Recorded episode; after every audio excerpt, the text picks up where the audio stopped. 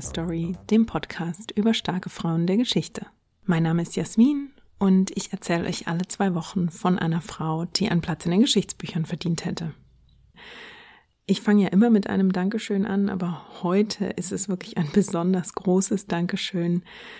Ich weiß nicht, wer von euch es war, aber irgendjemand hat Her Story für den Grimme Online Award vorgeschlagen und ich bin immer noch völlig baff darüber und habe mich natürlich wahnsinnig darüber gefreut. Also wer auch immer es war, ein ganz, ganz großes Dankeschön. Ja, ich bin immer noch ziemlich sprachlos und was ich besonders toll finde, abgesehen davon, dass es dort auch wirklich viele tolle andere Projekte gibt, die sich unter anderem auch mit Frauengeschichte und mit Queergeschichte befassen.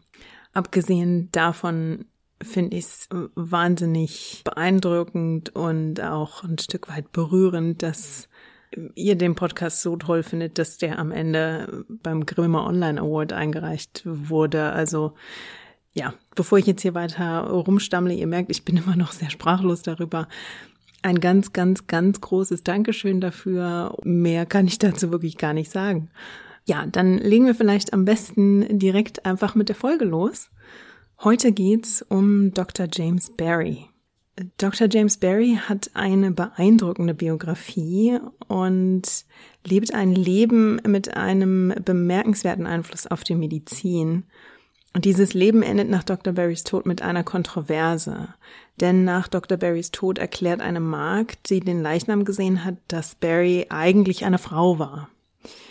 Die Debatte um die Geschlechtsidentität von Dr. Barry wird bis heute geführt und es gibt einfach keine Unterlagen, die uns eindeutig verraten, ob Dr. James Barry nun mit weiblichen oder männlichen Geschlechtsattributen geboren wurde oder ob Dr. Barry eine intergeschlechtliche Person war.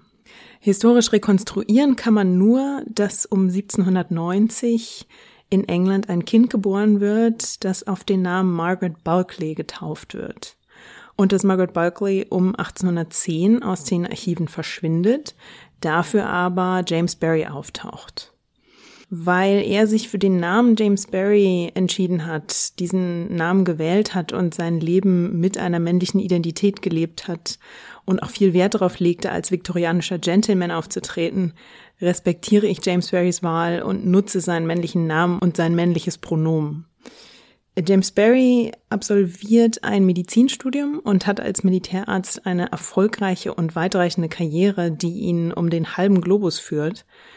Er führt den ersten Kaiserschnitt in Südafrika durch.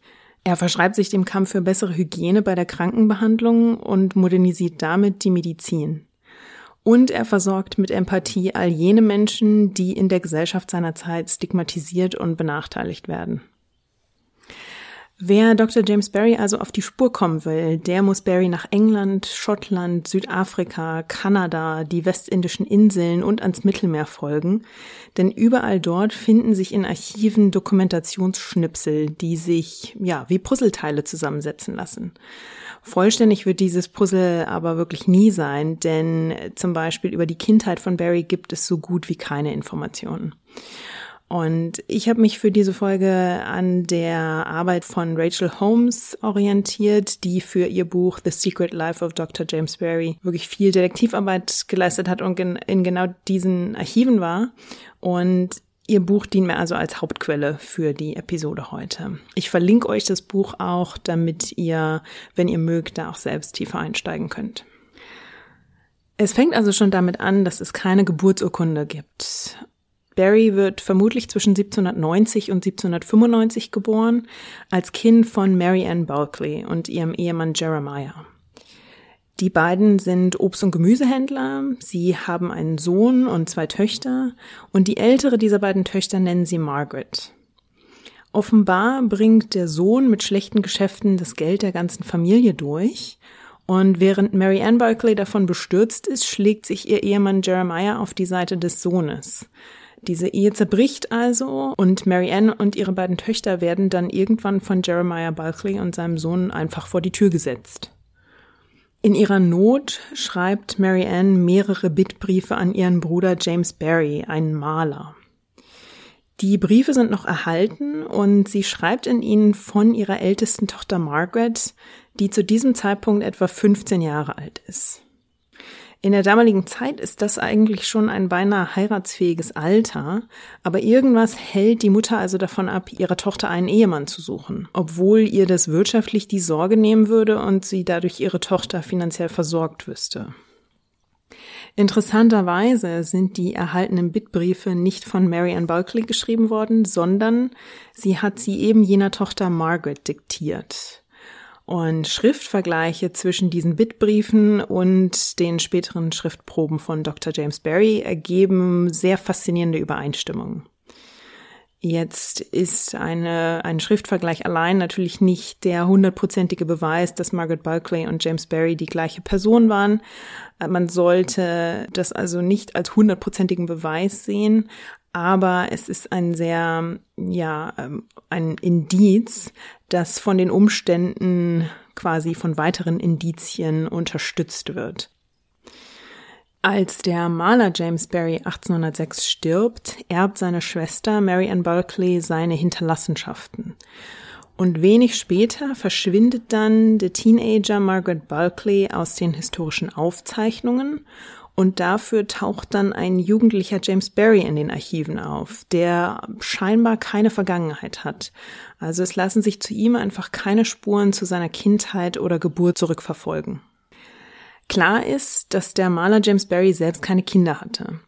Die Historikerin Holmes vermutet, dass mit dem Geld aus der Erbschaft aus dem Mädchen Margaret Bulkley der junge James Barry wird. Wir werden nie wissen, was die genauen Motivationen dahinter waren, ob es darum ging, sich eine höhere Bildung zu erschließen, die Frauen zu dieser Zeit noch verschlossen war, oder ob James Barry die geschlechtliche Identität angenommen hat, der er sich zugehörig fühlte. Die Wahl des Namens war clever, denn äh, die namentliche Verbindung zum verstorbenen malenden Onkel herzustellen, öffnete James Barry in seinem Leben wichtige Türen, wie wir gleich sehen werden. Barry kann sich in seinem jungen Leben auf einige Mentoren verlassen, die ihm beim Karrierestart und als Student wiederholt unter die Arme greifen. Es gibt da drei Figuren, den adligen Lord Buchan, den Revolutionär General Francisco de Miranda und den Gelehrten Dr. Edward Fryer. Die drei waren Freunde von James Barrys Onkel und fördern also nun dessen Neffen mit dem gleichen Namen. Und Barry kann die umfangreichen Bibliotheken dieser drei Männer nutzen und insbesondere Lord Buchan wird zum Förderer von James Barry. Lord Buchan war eine recht schillernde Persönlichkeit, die sowohl den König als auch George Washington gern als Zitat meinen lieben Cousin bezeichnete. Lord Buchan war ein Verfechter von Bildung im Allgemeinen und Frauenbildung im Besonderen und er unterstützt also den jungen, wissensdurstigen James Barry in seinem Bildungshunger. Und für Barry besonders positiv und förderlich ist, dass Lord Buchan Verbindungen zum englischen Adel hat, die ja er mehr als einmal nutzt, um seinem Protégé die Türen zu öffnen. Damals wie heute galt einfach gute Verbindungen, prominente Fürsprecher öffnen ungeahnte Möglichkeiten, Vitamin B sozusagen. Und dieses Vitamin B hieß für James Barry also Lord Buchan. In den offiziellen Dokumenten tritt James Barry erstmals 1810 in Edinburgh in Erscheinung. Denn im Winter 1810 ist James Barry als Medizin- und Literaturstudent an der University of Edinburgh eingeschrieben. Edinburgh ist zu dieser Zeit eine wachsende Stadt und Barry lebt dort mit Mary Ann Barclay, die den Unterlagen zufolge sein Vormund ist. Er hat sich eine sehr gute Universität ausgesucht, denn die medizinische Fakultät der Universität Edinburgh hat zu dieser Zeit schon einen enorm guten Ruf. Sie wurde 1726 gegründet und gilt 1810, also als James Barry sein Studium beginnt, als eine der besten des Landes. Barrys Medizinstudium ist ein dreijähriges Studium, in dem Anatomie, Chirurgie, Chemie, Botanik, Theorie und Praxis der Medizin behandelt werden. Und am Ende dieser Ausbildung steht eine mündliche Prüfung, die in Latein abgelegt wird. Eine Prüfungsgruppe konfrontierte dabei die Studierenden mit zwei hypothetischen Fällen und befragte sie, wie sie diese Fälle behandeln würden. Und außerdem mussten die Studierenden eine Abschlussarbeit vorlegen, ebenfalls auf Latein verfasst, die sie auch auf Latein mündlich vor dem Prüfungsgremium verteidigen mussten. Stichwort Anatomie. Ich habe ja gerade gesagt, Anatomie gehört damals zum Medizinstudium in Edinburgh mit dazu. Das Verständnis des menschlichen Körpers war damals natürlich noch nicht vollständig. Also gerade was das Innere des Körpers angeht, was dort vor sich geht, wie die Organe zusammenspielen, wie sie genau funktionieren und insbesondere wie die reproduktiven Organe der Frau funktionieren, diese Erkenntnisse waren damals noch unvollständig und sehr im Fluss. Das hing natürlich auch damit zusammen, dass Medizinfachleute einfach noch nicht genügend Informationen über den menschlichen Körper hatten. Also Sektionen und Autopsien waren noch nicht gang und gäbe. Das hängt unter anderem damit zusammen, dass der englische König George II. 1752 den Murder Act erlassen hatte. Der legte fest, dass Sektionen nur an den Leichen von Kriminellen durchgeführt werden durften, die zum Tode verurteilt worden waren. Und bis 1832 waren das also die einzigen Leichen, an denen Sektionen durchgeführt werden durften. Erst danach wurde diese Regelung etwas aufgeweicht und es gab dann zeitweise die morbide Profession der Body Snatchers. Die gruben bei Nacht und Nebel frische Leichen auf Friedhöfen aus, um sie dann für etwas Geld an medizinische Fakultäten zu verkaufen, an denen wiederum dann die Studierenden lernen konnten dass das natürlich nicht immer alles mit rechten Dingen zuging und dass es mitunter auch auf sehr finstere Pfade führte und manche Body Snatchers am Ende dann selbst zu Mördern wurden. Dazu gibt's übrigens auch eine sehr spannende Folge im Podcast von Geo Epoche. Der heißt Verbrechen der Vergangenheit. Den verlinke ich euch auch mal, kann ich euch sehr empfehlen.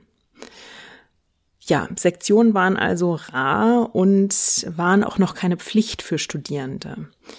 Für James Barry kam aber nicht in Frage, sich da drum zu drücken. Er meldete sich mehr oder minder sogar freiwillig. Also er wurde privater Schüler eines ähm, Lehrenden, der sich genau darauf spezialisiert hatte.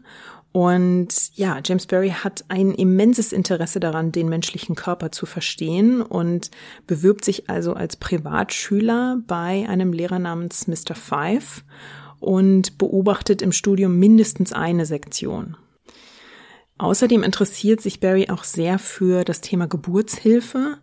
Er interessiert sich damit also für die beiden Themen, die beiden medizinischen Themen, die zu seiner Zeit wirklich die Bereiche sind, in denen es noch die größten Fragezeichen gibt und in denen eben wahnsinnig große Fortschritte noch gemacht werden. Die Geburtshilfe ist damals ja also auch noch ein Feld, in dem die Lernkurve wirklich sehr steil ist, dass die Geburtshilfe damals noch so viele Fragezeichen mit sich bringt, ist ja auch wenig überraschend, weil das Verständnis des Uterus und der Entwicklung des Fötus in der Gebärmutter, das war alles noch vollkommen unklar.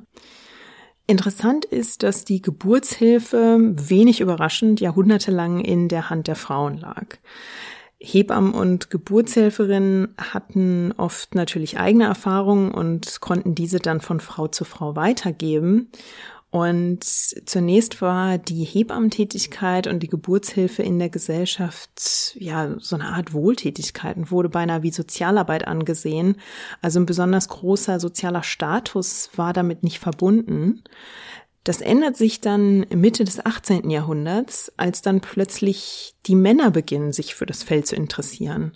Und die etablieren sich dann als erstes als, ja, so eine Art Leibärzte für wohlhabende Frauen in der Geburtshilfe. Und nach und nach verdrängen sie dann die alten Hebammen mit ihrem traditionellen Wissen und im Verlauf dieses Prozesses werden die Hebammen dann auch noch quasi als rückständig und aufdringlich gebrandmarkt als hätten sich hier nicht gerade die Männer in eine der intimsten und tiefgreifendsten Erfahrungen im Leben einer Frau gedrängt. Aber zurück zu Barry. Der ist im Studium ein ziemlicher Einzelgänger und ist als Student eher zurückhaltend, beinahe schüchtern, in jedem Fall sehr ruhig. Er steckt die Nase bis spät abends in die Bücher und gibt ziemlich wenig auf die Vergnügungen und die Bierfeste seiner Kommilitonen. Und so arbeitet er sich wirklich sehr diszipliniert und konsequent durch sein Studium und hat dann eine ja böse Überraschung, eine Schrecksekunde, als er sich für das Examen anmelden will.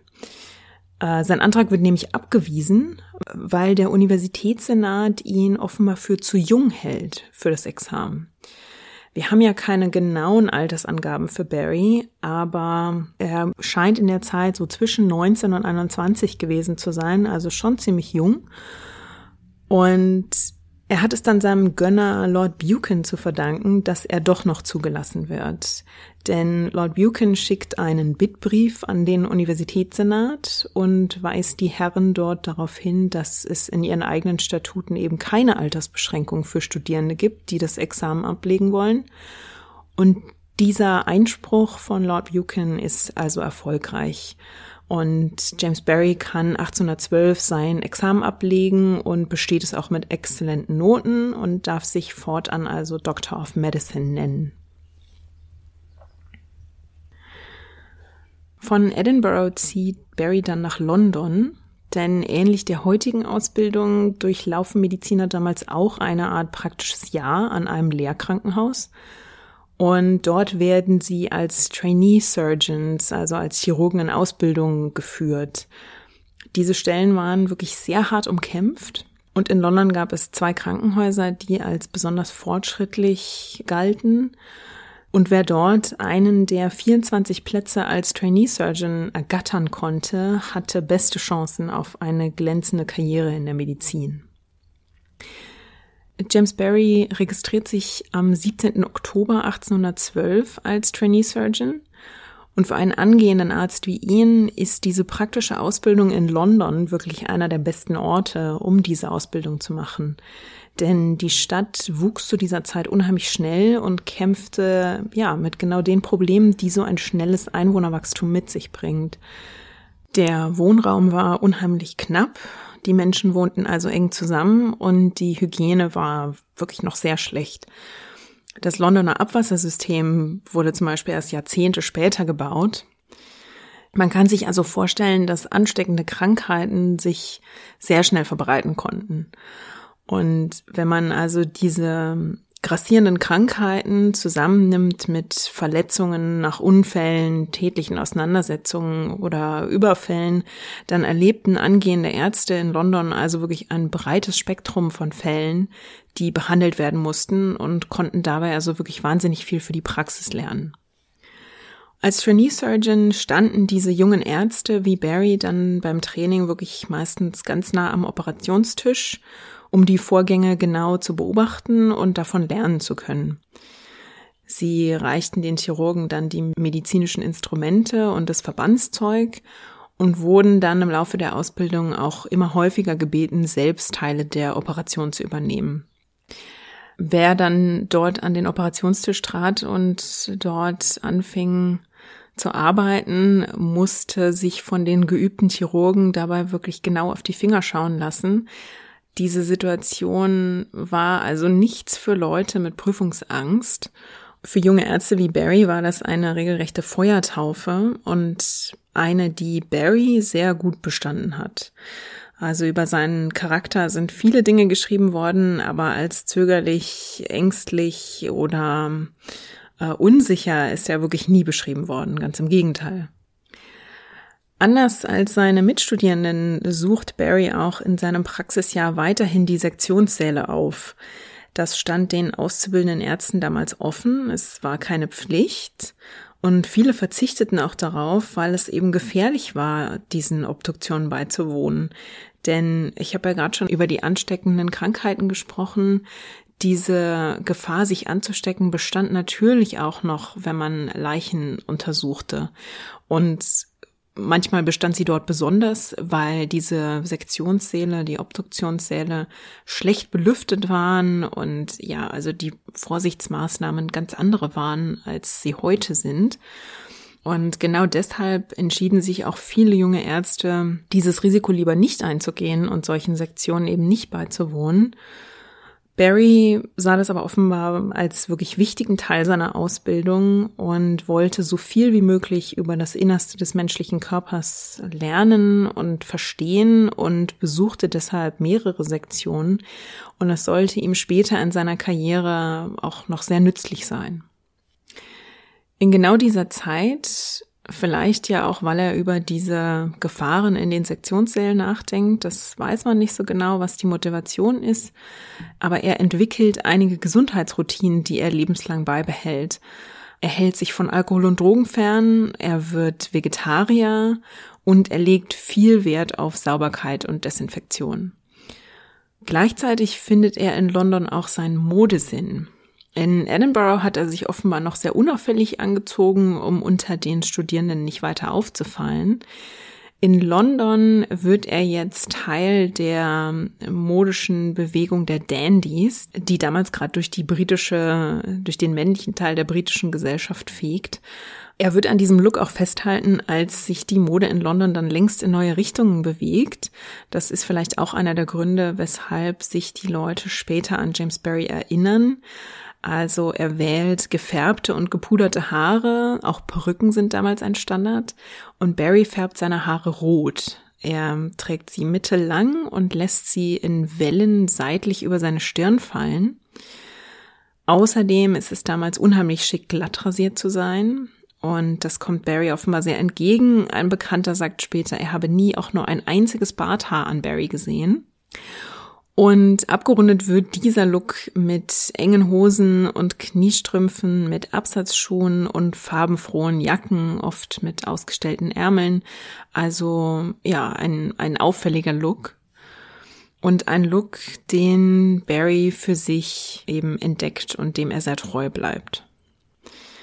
Am 15. Januar 1813 macht Barry seinen offiziellen Abschluss als Chirurg und im Juli desselben Jahres wird er dann Militärarzt und er wird als Militärarzt in einer Garnison in Plymouth angestellt. Mit seinem Eintritt ins Militär ist eigentlich beinahe garantiert, dass er im Laufe seiner Karriere in die britischen Kolonien entsandt werden wird. Vermutlich ist ihm das auch ganz recht, weil diese Stellen sind prestigeträchtig, sie sind gut bezahlt und sie erleichtern auch den Aufstieg innerhalb der Gesellschaft. Denn die Gemeinschaften in den Kolonien sind wesentlich kleiner und man kommt dort also beinahe unweigerlich mit den wohlhabenden und besser gestellten Mitgliedern der Gesellschaft zusammen. Und Barry arbeitet also nur ja ein bisschen über zwei Jahre in Plymouth, bis er dann 1816 auch seinen ersten Auslandsposten bekommt. Im August 1816 kommt er am Kap der Guten Hoffnung in Südafrika an, wo er zwölf Jahre bleiben wird. Barry ist zu dieser Zeit ungefähr 25 Jahre alt, als er diese Stelle antritt. Und die Kolonie am Kap der Guten Hoffnung hat eine ja sehr wechselvolle Vergangenheit hinter sich mit portugiesischer, französischer, niederländischer und britischer Administration. Als Barry am Kap ankommt, ist die Siedlung noch eine sehr raue Siedlung mit ziemlich harten Lebensumständen, insbesondere für die Siedler an den Grenzen der Kolonie. Und ja, logisch, wenn so eine Siedlung so jung ist, dann sind natürlich auch die medizinischen Versorgungen quasi noch im Aufbau. Und das ist ein Bereich, in dem Barry also wirklich, ja, seinen, seinen Stempel hinterlassen wird. Als frisch eingetroffener Arzt für die Kolonie am Kap besucht James Barry kurz nach seiner Ankunft als erstes den Gouverneur Lord Charles Somerset. Gouverneur Somerset ist bei der Ankunft von Barry frisch verwitwet. Er hat seine Frau nach kurzer, schwerer Krankheit verloren und ist darüber wirklich sehr verbittert, denn sein Hausarzt hatte ihm noch versichert, es bestünde kein Grund zur Sorge um die Ehefrau und kurze Zeit später starb sie dann.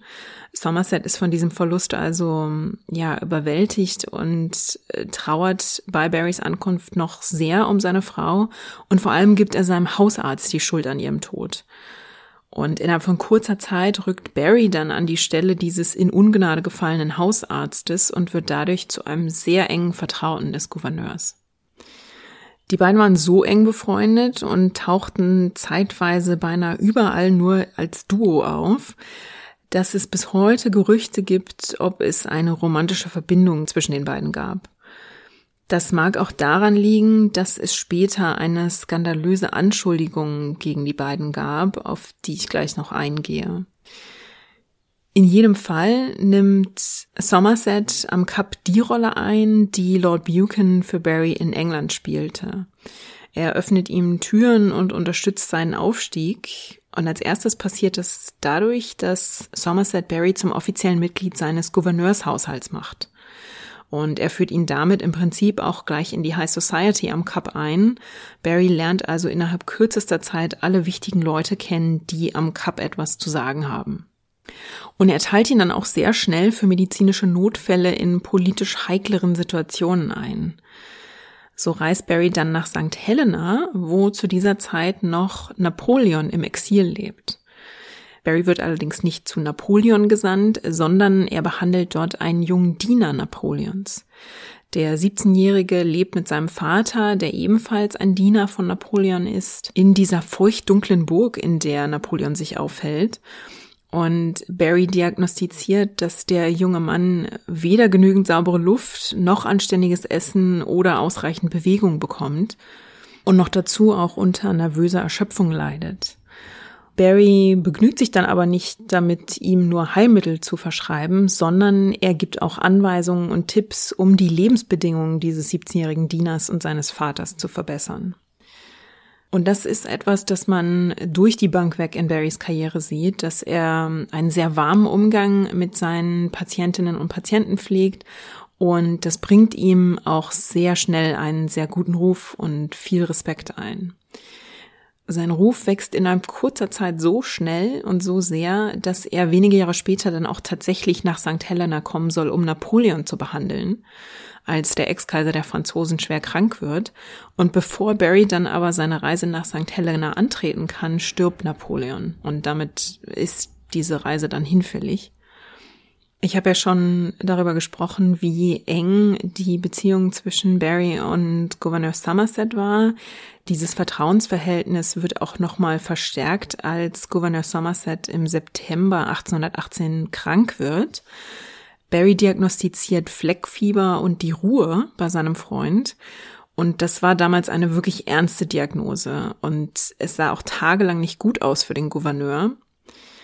Normalerweise in Kolonien, sofern von England, wenn dort ein Offizieller vom Rang des Gouverneurs krank wurde und schwer krank wurde, dann schickten die Offiziellen vom Kap normalerweise Briefe gen London, um die dortige Regierung vorzuwarnen und quasi die Rädchen in Bewegung zu setzen, dass man womöglich einen Ersatz für den Gouverneur finden musste. Barry stemmt sich entschieden dagegen, dass man Somerset quasi schon abschreibt, schon als tot behandelt und bricht darüber ja seinen ersten Streit mit den Offiziellen vom Zaun.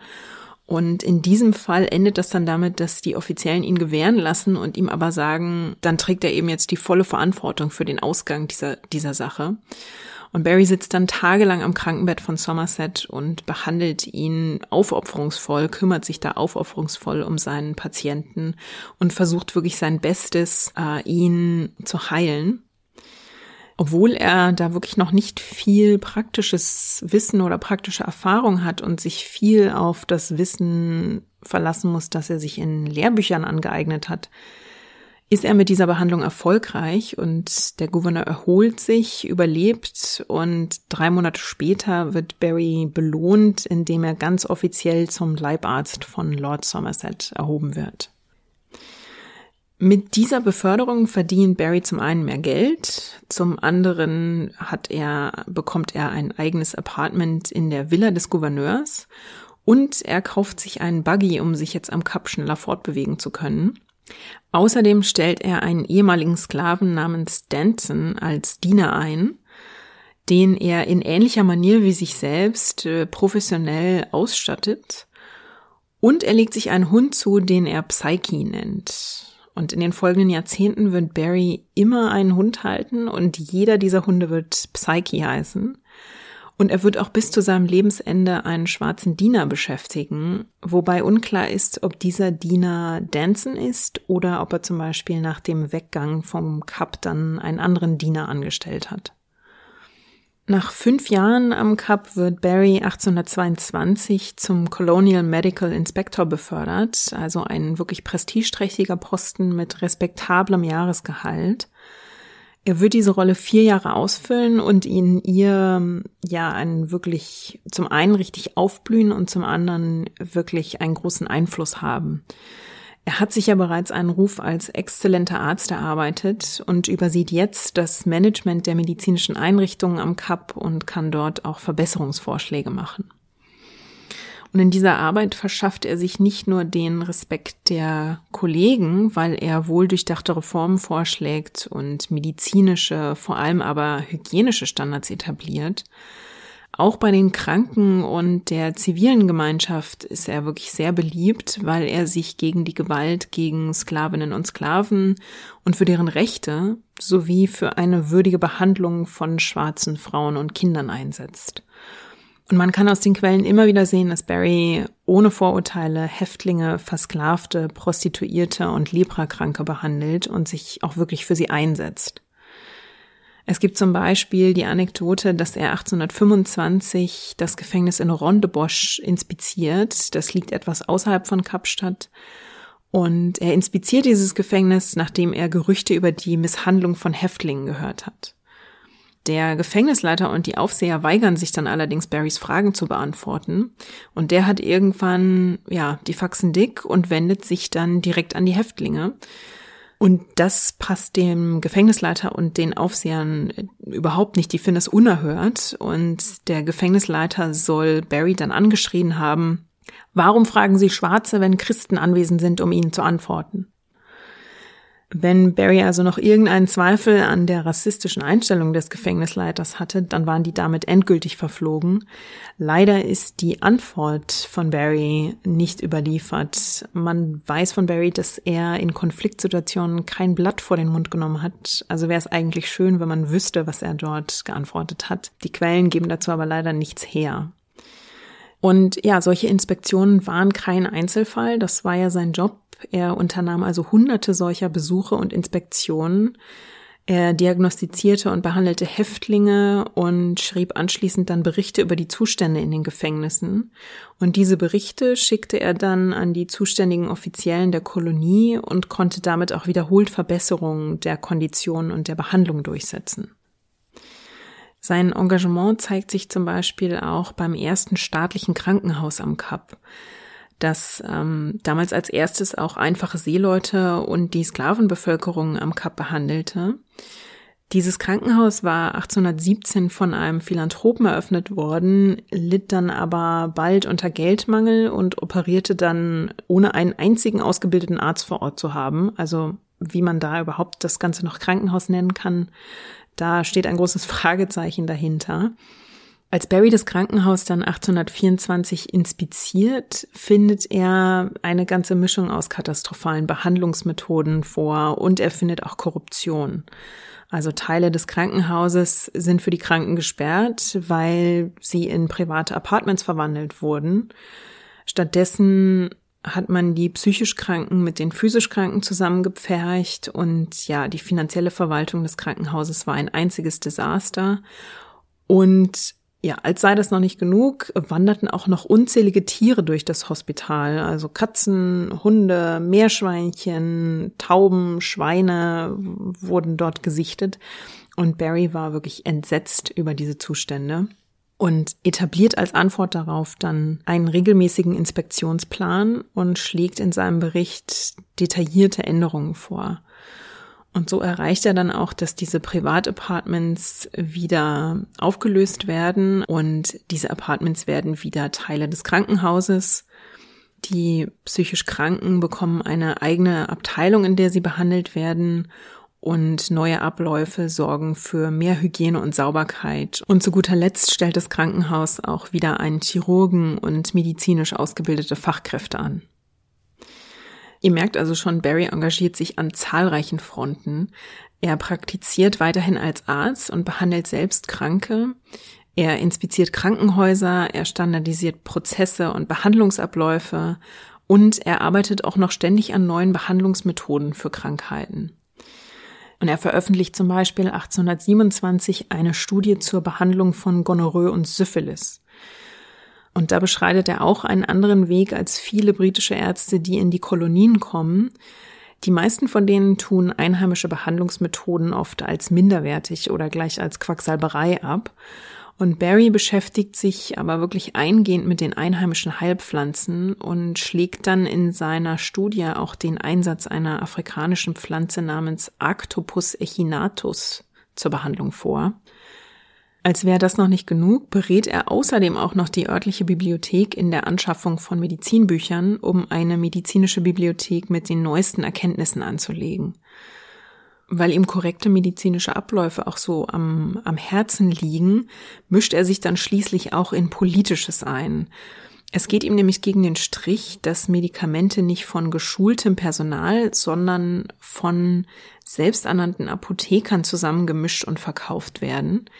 Die bekommen ihre Mittelchen zum Teil aus Europa, die werden aus Europa verschifft und sind dann zum Teil Monate auf See unterwegs. Und wenn diese Mittel ankommen, sind die zum Teil verdorben nach der langen Seereise, werden aber trotzdem noch zusammengemischt und verkauft. Und Barry geht das also gegen den Strich und er trifft bei Inspektionen immer wieder auf veraltete oder verdorbene Mittel, die trotzdem weiterhin als Medizin zusammengemischt und verkauft werden.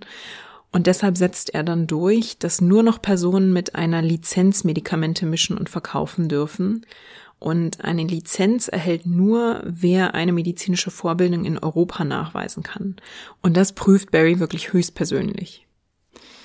Auch für Leprakranke setzt er sich ein, denn am Kap gibt es eine Leprakolonie, genannt Himmel und Erde, die ist nach ihrer Umgebung benannt, die offenbar wirklich wahnsinnig schön ist.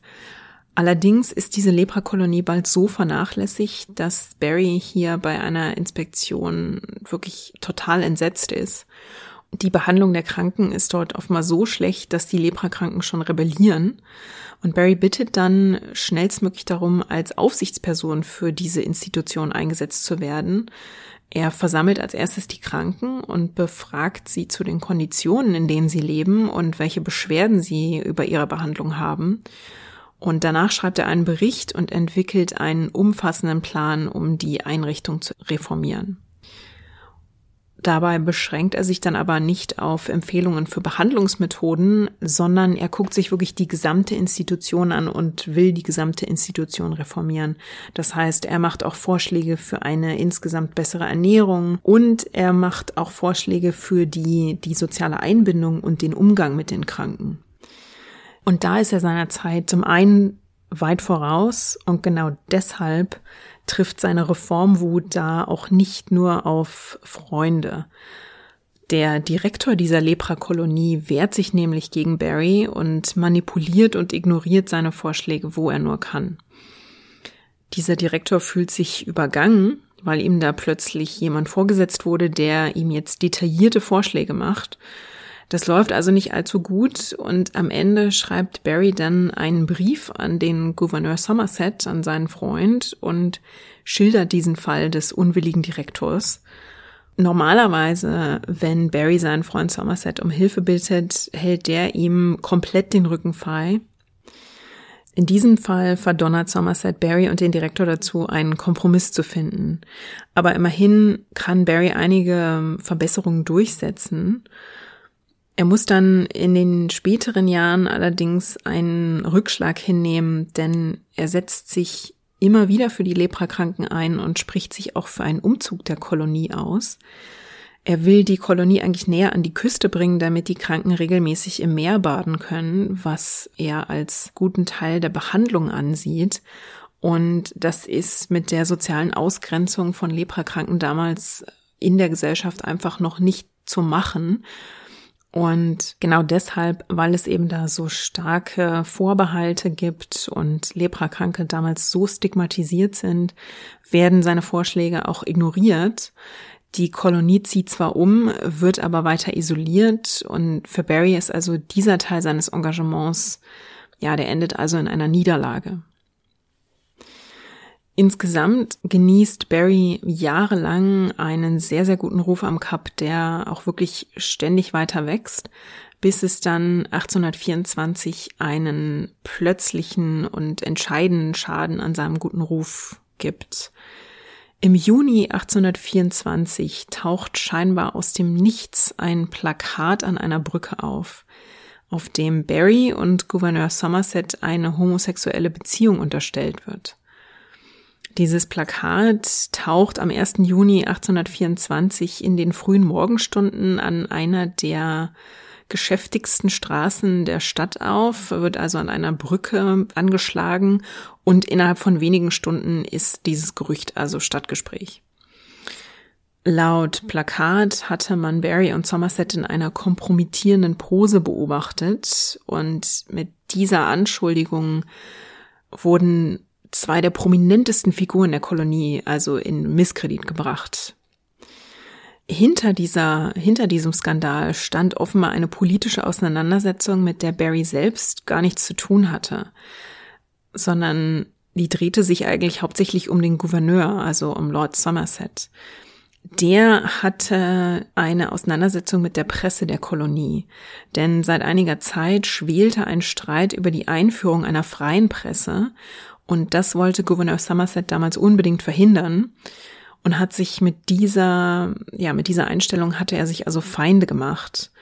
Und da ist es auch interessant, sich vor Augen zu führen, dass Barry mit seinen Reformvorschlägen für medizinische Versorgung am Kap ja sehr modern und auch liberaler war und Wege einschlug, die gegen den konservativen Status quo verstießen.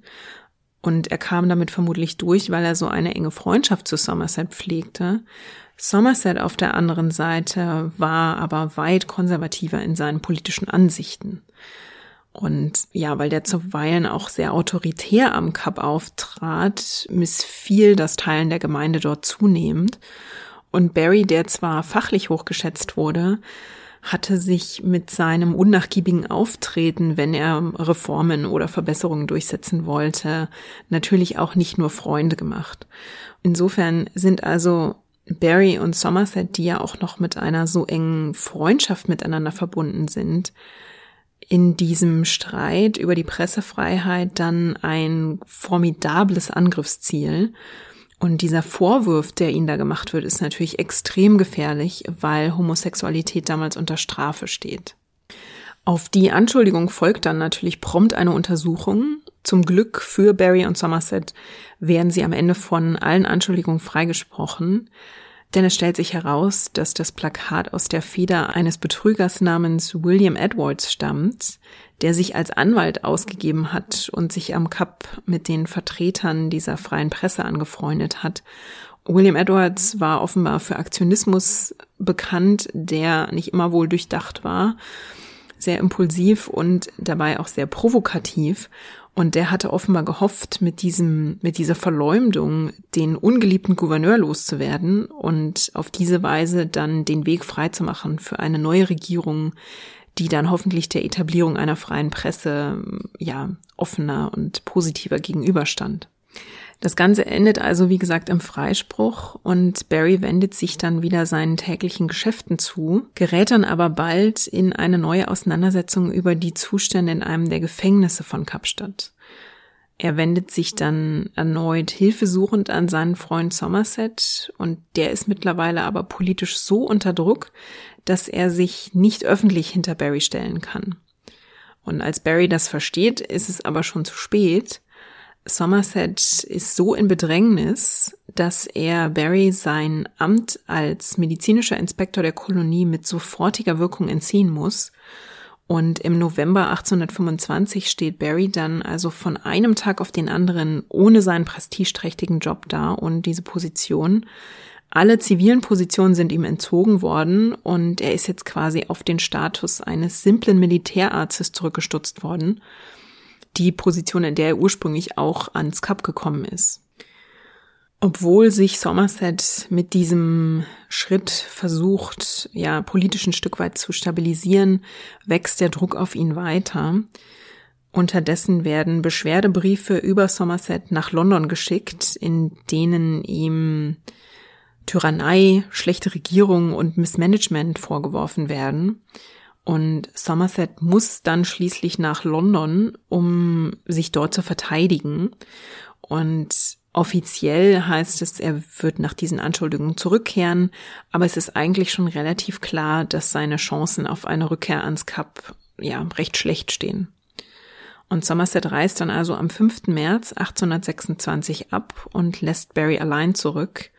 Und der steht jetzt also ja zunächst vor den Scherbenhaufen seiner Karriere und verliert zudem den Freund, der ihm ein Jahrzehnt lang unheimlich nahe stand.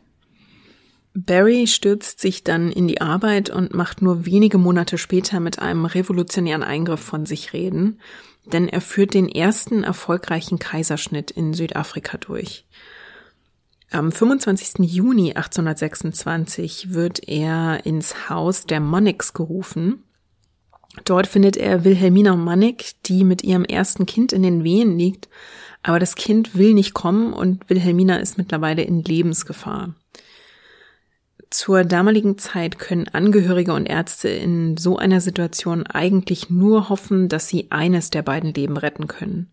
Und meistens entscheiden sich Ärzte dafür, das Leben der Mutter zu retten. Mit Methoden, deren Details ich euch hier erspare, wurden Babys oder Totgeburten dann aus dem Mutterleib entfernt, um eben das Überleben der Mutter zu sichern. Und Barry will aber keines der beiden Leben aufgeben. Er hat sich ja im Studium mit Geburtshilfe auseinandergesetzt und sich überhaupt in seiner Karriere viel mit weiblicher Anatomie und auch mit ersten Versuchen von Kaiserschnitten auseinandergesetzt. Er hat da viel zu gelesen.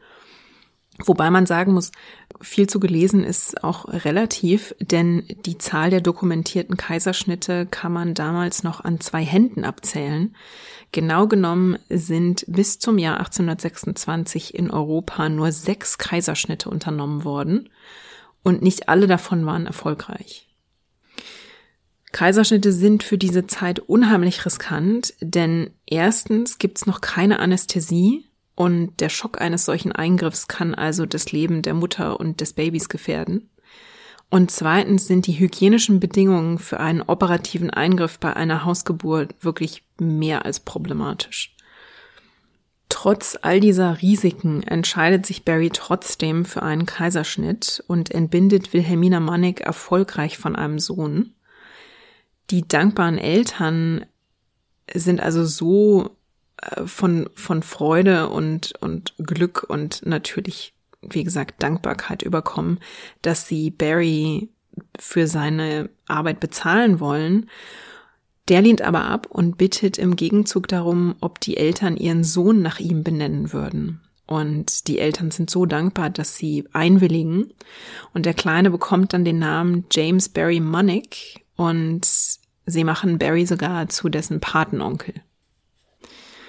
Barry praktizierte noch zwei weitere Jahre am Kap, bis seine Zeit dort zu einem Ende kommt. Er wird dann Ende 1828 für eine Position auf Mauritius eingeteilt. Dort bleibt er nur für eine relativ kurze Zeit. Er macht dann Ende 1829 Heimaturlaub in London, einen relativ langen Heimaturlaub, ein bisschen über einem Jahr und tritt dann 1831 eine neue Stelle auf Jamaika an. Er kommt also im Juni 1831 in Port Royal an. Das ist damals eine der reichsten Städte im britischen Empire. Die Kolonialherren sind dort mit Zuckeranbau und durch die brutale Ausbeutung von Sklavinnen und Sklaven reich geworden. Und wie angespannt diese Lage schon ist, zeigt sich schon im ersten Jahr von Barrys Aufenthalt, als im Hinterland ein Sklavenaufstand losbricht. Und Barry versorgt in dieser Zeit die Truppen, die den Aufstand niederschlagen, aber auch die Aufständischen, die im Kampf verletzt werden. Bei seiner Ankunft ist auch die Versorgung der Soldaten auf den Militärstützpunkten furchtbar und das ist ein Punkt, bei dem er sich direkt engagiert. Die Soldaten sind einfach nicht für diese feuchte Hitze gerüstet. Ist ja logisch, das ist ein ganz anderes Klima als in England. Und es gibt also ständig Fieberausbrüche und tropische Krankheiten. Und als er ankommt, sterben von 1100 Soldaten durchschnittlich 110 an Malaria, Gelbfieber oder Typhus. Es gibt außerdem Lungen-, Leber- und Magen-Darm-Krankheiten, die regelmäßig Tote fordern. Und Barry reformiert diese Zustände und drei Jahre später, 1834, sterben dann immerhin nur noch 70 von 1100 Soldaten. Er bekämpft außerdem erfolgreich einen Ausbruch von Gelbfieber schon kurz nach seiner Ankunft und engagiert sich in den Militärkrankenhäusern und etabliert dort ein Regiment mit sauberem Wasser, guter Ernährung, ausreichender Belüftung und insgesamt besseren sanitären Zuständen. Nach dieser erfolgreichen Arbeit äh, in Jamaika wird Barry 1836 nach St. Helena geschickt. Ähm, das ist kurz zuvor von der East India Company an die britische Krone übergegangen und die ganze Administration auf der Insel wird jetzt umgekrempelt. Und Barry soll eben die Reformierung und Modernisierung der medizinischen Einrichtungen auf St. Helena übernehmen. Ja, er ist kaum angekommen, da muss er schon einen Ausbruch der Ruhe unter Kontrolle bringen. Danach widmet er sich der Standardisierung der Vorgänge im Militär- und Zivilkrankenhaus von St. Helena. Und auch hier findet er wieder Missstände in der Versorgung der zivilen Bevölkerung vor. Und er schreibt dann unermüdlich Berichte und Vorgaben, um diese Versorgung und die Standards zu verbessern. Und dabei engagiert er sich besonders für die Frauen, die aufgrund von Geschlechtserkrankungen stigmatisiert werden. In einem seiner Berichte, die er schreibt, macht er ganz unmissverständlich klar, dass die Frauen als letzten Ausweg die Prostitution wählen mussten, weil sich mit dem Wechsel der Administration unter den Briten die wirtschaftlichen Möglichkeiten auf der Insel extrem verändert und verschlechtert hatten. Die Frauen sind also ohne ihr eigenes Verschulden in eine wirtschaftliche Not gekommen, und statt die Frauen also zu stigmatisieren, kritisiert er die Offiziellen und stemmt sich damit gegen eine für die damalige Zeit wirklich typische Verurteilung von Menschen mit Geschlechtskrankheiten. Er ist in seiner Art als Reformer so unnachgiebig, dass er sich schon zwei Monate nach seiner Ankunft auf St. Helena prompt in einen Streit verwickelt, nämlich mit dem Kommissariat. Das ist als militärische Einrichtung dafür zuständig, alle Vorräte zu verteilen und die schauen natürlich mehr auf die Kosten als auf die Anordnung von Dr. Barry. Das heißt, dass sie Provisionen und Rationen für die Soldaten aus Kostengründen regelmäßig kürzen, während Barry eigentlich immer dafür plädiert, die auszuweiten, damit die eben eine ausreichende Lebensmittelversorgung bekommen. Der Streit spitzt sich dann schnell so zu, dass Barry verhaftet und unter Hausarrest gestellt wird, weil er offenbar in seinen Berichten gerne zu sehr direkten und zum Teil offensiven Anschuldigungen greift. Und ihm wird also unwürdiges Verhalten als Militärmitglied vorgeworfen. Er wird von diesem Vorwurf dann aber freigesprochen. Wer jetzt glaubt, dass Barry daraufhin auf leiseren Sohlen tritt, hat sich geirrt. Der Streit über die Leitung des Krankenhauses schwelt weiter und der schwelt sogar jahrelang weiter. Und im März 1838 wird Barry dann erneut verhaftet, vor ein Militärtribunal gestellt und anschließend unter Militärarrest nach London verschifft. Also die wollen ihn dann nur noch loswerden. Was genau Barry bei diesem zweiten Arrest vorgeworfen wird, kann man heute nicht mehr rekonstruieren, denn in London wendet sich Barry an den Sohn seines mittlerweile verstorbenen Freundes Lord Somerset also des früheren Gouverneurs der Kolonie in Kapstadt. Und der junge Somerset setzt sich also für Barry, den Freund der Familie, ein. Und so wird Barry offenbar freigesprochen. Und mit diesem Freispruch verschwinden aber auch die Akten des Verfahrens. Auch wenn er freigesprochen worden ist, wird Barry von seinen Vorgesetzten jetzt erstmal mehr oder minder kalt gestellt. Er wird auf die westindischen Inseln geschickt, wo er sich um Barbados, British Guiana, Trinidad, Tobago, Grenada, St. Vincent, St. Lucia, Dominica, Antigua, St. Kitts, Nevis und Tortola kümmern muss, also Inselhopping und ein, ein voller Zeitplan, den er da hat. Und dort verbringt er sieben Jahre, über die wenig zu finden ist in den Archiven. Es scheint aber, dass er sich dort nicht in politische Streitigkeiten verwickelt und rekonstruieren lässt sich eigentlich nur, dass er dort mit seiner typischen unbändigen Energie als medizinischer Reformer auftritt und sich um bessere Hygienebedingungen auf den Inseln bei der Krankenversorgung verdient macht. In dieser Zeit wird er auch selbst vom Gelbfieber befallen und überlebt die Krankheit nur knapp. Ähm, sein behandelnder Arzt damals glaubt, dass das vielleicht auch mit seiner gesunden Ernährung und seiner Lebensweise zu tun hat, in der er ja wirklich sehr, auch persönlich sehr auf Hygiene und Sauberkeit bedacht ist. Und nachdem er diese Krankheit überstanden hat, die eine sehr schwere Belastung für den Körper ist, wird er in ein milderes Klima geschickt, nämlich nach Malta und anschließend nach Korfu. Dort setzt er sich unter anderem dagegen ein, dass die Truppen in der heißen Mittagssonne gedrillt werden, was zu ja, vermeidbaren Hitzeschlägen führt.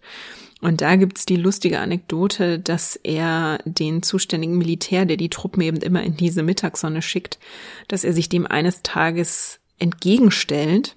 Und aus welchen Gründen auch immer hat er eine Peitsche dabei aus Pferdehaar und fuchtelt ähm, bei dieser zur Redestellung und bei diesem Streit mit dem Militär leider so leidenschaftlich mit der Peitsche rum, dass er aus Versehen dem Militär damit ins Gesicht peitscht und der muss dann von Umstehenden davon abgehalten werden, sich auf Dr. Barry zu stürzen und Dr. Barry mit Fäusten oder Schlimmerem zu bearbeiten.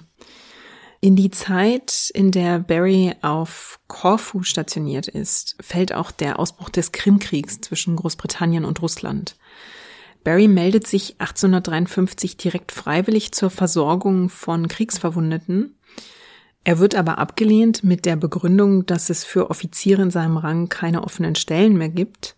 Das würde heute vermutlich überqualifiziert heißen.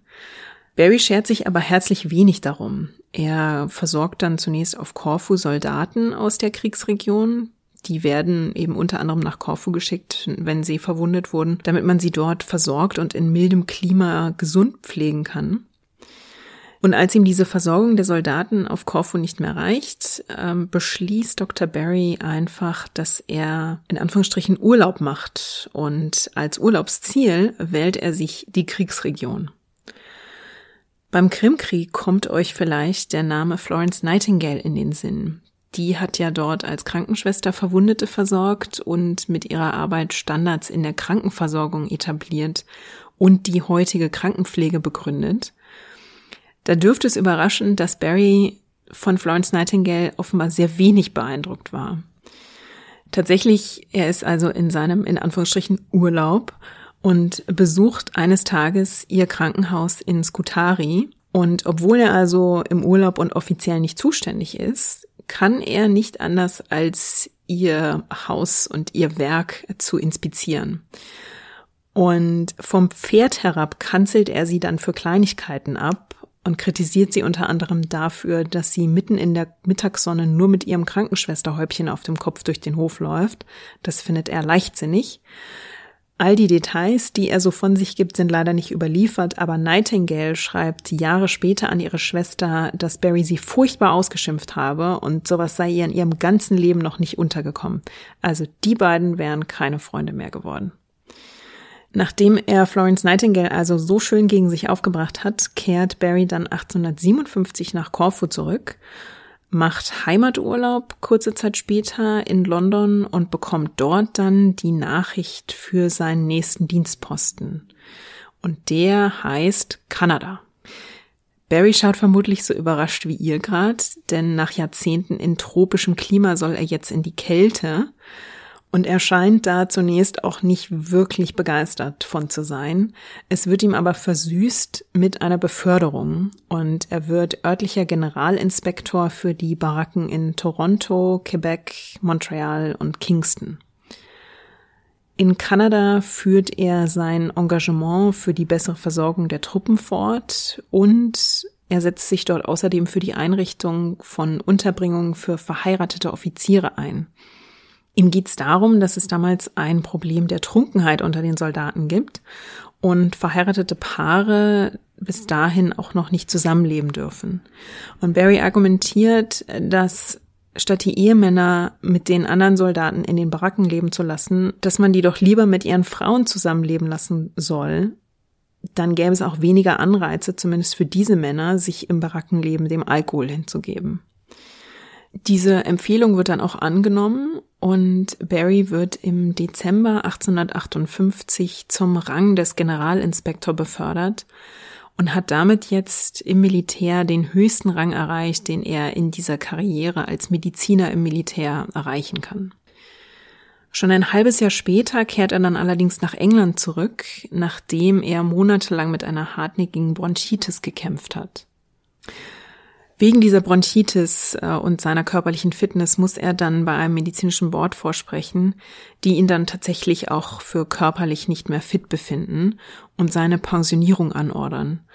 Und Barry ist absolut entsetzt, denn mit der Pensionierung verliert er seinen Lebensinhalt er hat ja wirklich jahrzehntelang nichts anderes gemacht, als sich vollständig für die Medizin und für Verbesserungen im medizinischen Feld zu etablieren. Das ist sein Leben.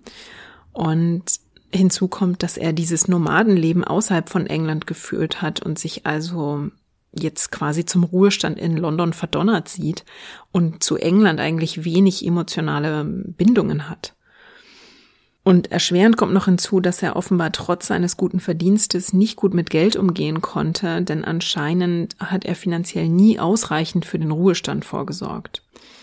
Er unternimmt dann, als sich seine Gesundheit etwas gebessert hat, zum Jahreswechsel 1860-61 nochmal eine Reise, und zwar nach Jamaika, Dort trifft er alte Bekannte und Freunde und schenkt einem Freund dort auch das einzige Foto, das heute von James Barry bekannt ist. Es zeigt ihn mit seinem schwarzen Diener und mit seinem Hund Psyche. Barry verbringt seinen Ruhestand dann in London in recht einfachen Verhältnissen und mietet im Sommer 1865 ein Zimmer bei einem Zahnarzt, Kurz nachdem er eingezogen ist, bricht dann ein Magen-Darm-Virus in der Gegend aus, an dem bald auch Barry erkrankt. Und am 25. Juli 1865 stirbt James Barry dann an den Folgen dieser Magen-Darm-Erkrankung. Auf seinem Totenschein steht Mann um die 70 Jahre. Und es ist eigentlich tragisch, dass Barry ausgerechnet an einer Krankheit stirbt, die durch schlechte Hygiene begünstigt wird. Um weitere Ansteckungen zu vermeiden, wird Barry dann so schnell wie möglich beerdigt. Und Barrys Leichnam ist dann schon bestattet, als eine Magd namens Sophia Bishop bei Militärangehörigen vorspricht. Sie ist eine Angestellte des Zahnarzts, in dessen Haus Barry sich ein Zimmer gemietet hatte. Und sie hatte geholfen, die Leiche für die Bestattung fertig zu machen. Und Bishop spricht jetzt bei den Militärangehörigen vor und sagt, ich habe ganz genau gesehen, dass Dr. Barry kein Mann, sondern eine Frau war. Das Militär fragt dann bei dem Arzt nach, der den Totenschein ausgestellt hat. Und Dr. William McKinnon, das ist also dieser Arzt, antwortet dann relativ ausweichend. Er schreibt, es geht mich nichts an, ob Dr. Barry ein Mann oder eine Frau war und ich dachte, dass er weder das eine noch das andere war, eventuell ein unvollständig entwickelter Mann. Es kann sein, dass McKinnon auch deswegen so ausweichend geantwortet hat, um keinen Skandal zu provozieren im Militär. Also eigentlich tut er der Armee damit einen Gefallen, denn wie würde das Militär dastehen, wenn McKinnon jetzt sagen würde, ja, ja, Dr. Barry war eine Frau und einer der erfolgreichsten und geachtetsten Militärärzte der Zeit stellt sich dann plötzlich als Frau heraus, was natürlich mit den Geschlechterrollen und Vorstellungen dieser Zeit absolut unvereinbar gewesen wäre. Also eigentlich tut er der Armee damit einen Gefallen und hält ihnen die Möglichkeit offen, diese Sache vielleicht doch unter den Teppich zu kehren die Geschichte findet dann aber ihren Weg in die Zeitungen und sorgt am Ende doch für jede Menge Gesprächsstoff. Sophia Bishop geht dann sogar noch einen Schritt weiter und sagt, sie habe am Bauch von Dr. Barry Streifen entdeckt, die sie als Schwangerschaftsstreifen identifiziert hat. Schließlich sei sie selbst Mutter, sie kenne sich da aus. Die Historikerin Rachel Holmes glaubt allerdings, dass diese Streifen, wenn sie wirklich da waren, eher ein Zeichen der Gelbfieberausbrüche waren, die Barry ja mehrmals erlitten hat und auch mit dem hohen Alter von Barry zu tun gehabt haben könnten. In jedem Fall gibt es in seiner Biografie kaum Lücken, die genügend Zeit für eine unentdeckte Schwangerschaft und Geburt lassen würden. Und wenn Dr. Barry also doch Nachwuchs hatte, ist heute in den Archiven keine Spur mehr von diesem Kind zu finden. Letzten Endes sind die körperlichen Attribute von Dr. James Barry ja auch nicht das, was zählt. James Barry mag mit weiblichen Attributen geboren worden sein, aber er wählte einen männlichen Namen und lebte sein Leben als Mann. Das war seine Entscheidung und insofern sollten wir davon ausgehen, dass er sich mit welcher Motivation auch immer für die männliche Identität entschieden hat und ich finde, dann sollte man diese Entscheidung auch respektieren. Denn die Geschlechtsidentität von Dr. Barry macht keinen Unterschied bei seinem Vermächtnis. Dr. James Barry hat von Südafrika über Mauritius, St. Helena, Jamaika und im Mittelmeerraum bis nach Kanada die medizinische Versorgung reformiert und im Bereich der Hygiene neue Standards etabliert. Barry hat den ersten Kaiserschnitt in Südafrika durchgeführt und dabei Mutter und Kind das Überleben gesichert. Barry hat sich einfühlsam für seine Patientinnen und Patienten eingesetzt und gegen die Stigmatisierung und Diskriminierung von Häftlingen, Leprakranken oder Menschen mit Geschlechtskrankheiten eingesetzt. Barry hat also für eine menschenwürdige und einfühlsame Versorgung von Kranken gekämpft. Und das ist es meiner Meinung nach, was am Ende zählt. Und damit sind wir am Ende der heutigen Folge. Ich hoffe, ihr hattet wie immer Freude beim Zuhören und wart von Dr. Barrys Geschichte genauso fasziniert, wie ich es war bei der Recherche. Wenn ihr Fragen, Anregungen, Vorschläge habt für künftige Episoden, könnt ihr mich wie immer per E-Mail erreichen unter feedback at herstorypod.de oder ihr schreibt mir auf Twitter oder Instagram. Dort findet ihr mich unter dem Handle at herstory-pod. Und ich freue mich natürlich wie immer, wenn ihr auf Apple Podcasts eine Bewertung hinterlasst. Und damit verabschiede ich mich für heute. Wir hören uns wieder in zwei Wochen mit einer neuen spannenden Biografie. Und bis dahin, lasst es euch gut gehen. Thank